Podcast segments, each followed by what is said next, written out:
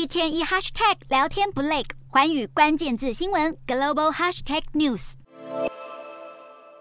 疫情清零不了，烂尾楼又一爆再爆。中国国务院总理李克强一号以视讯方式主持上合组织总理理事会会议时，终于讲出真话。同样与会的俄罗斯，则是因为被西方制裁，急于扩大跟成员国经贸合作。总理米舒斯金在会中表示，今年前八个月，俄罗斯与成员国的贸易额成长百分之三十三以上，超过一千五百六十亿美元。在农产品和食品方面，俄罗斯出口额更成长百分之二十五。就在上合会议召开之际，成员国之一的巴基斯坦总理夏利夫应李克强邀请，一号起展开对中访问。铁杆兄弟不是说说而已，巴基斯坦特别在夏利夫访中前夕，把克拉蚩白夏瓦铁路线、克拉蚩环城铁路，还有克什米尔水电站三项新基础建设项目纳入中巴经济走廊框架。夏利夫更举例，随着中巴经济走廊发展，能源和道路相关建设有显著发展。预计夏利夫此行还会和中国签订一系列文件。二十大结束后，中国大开国门，积极邀访外国政要。在夏利夫之前，越共总书记阮富仲已经先一步抵达北京见习近平。德国总理肖兹也将在本周到放。